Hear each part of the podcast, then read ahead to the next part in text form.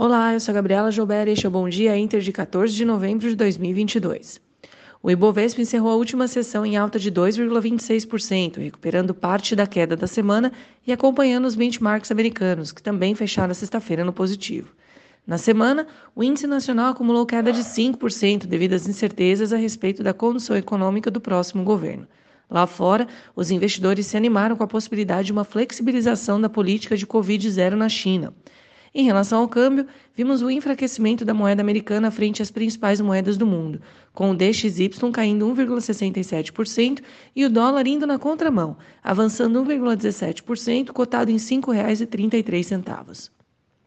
Nesta semana, a atenção será voltada para a divulgação dos dados de inflação nos Estados Unidos e na Europa e produção industrial na China e também nos Estados Unidos.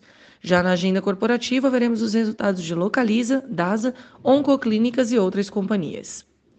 A semana inicia sob cautela nos Estados Unidos, com os mercados digerindo fala de dirigente do Fed no fim da semana, sinalizando que a instituição não deve amenizar sua luta contra a inflação.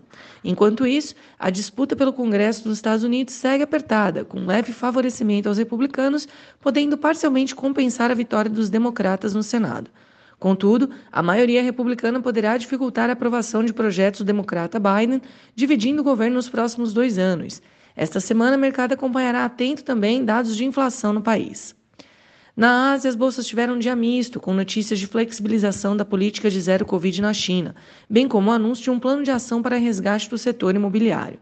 Na Europa, as bolsas em alta moderada impulsionadas pelo setor de comunicação, após a britânica Informa revisar para cima seu guidance para este ano.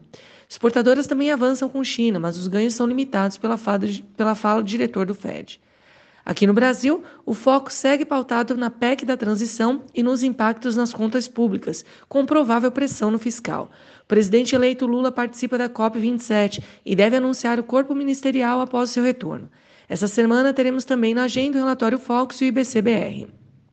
Na abertura, o índice DXY avança, enquanto os juros das Treasuries operam sem direção definida. Futuros devem operar sob cautela com Fed em eleições. Aqui, risco fiscal segue no radar e, com o fim da temporada de balanço, a bolsa local deve ficar à mercê do cenário político. Exportadoras devem se beneficiar de notícias de flexibilização e estímulos na China. Pessoal, este foi o Bom Dia Inter de hoje. Tenham to todos uma ótima segunda-feira e um bom feriado amanhã. Até quarta.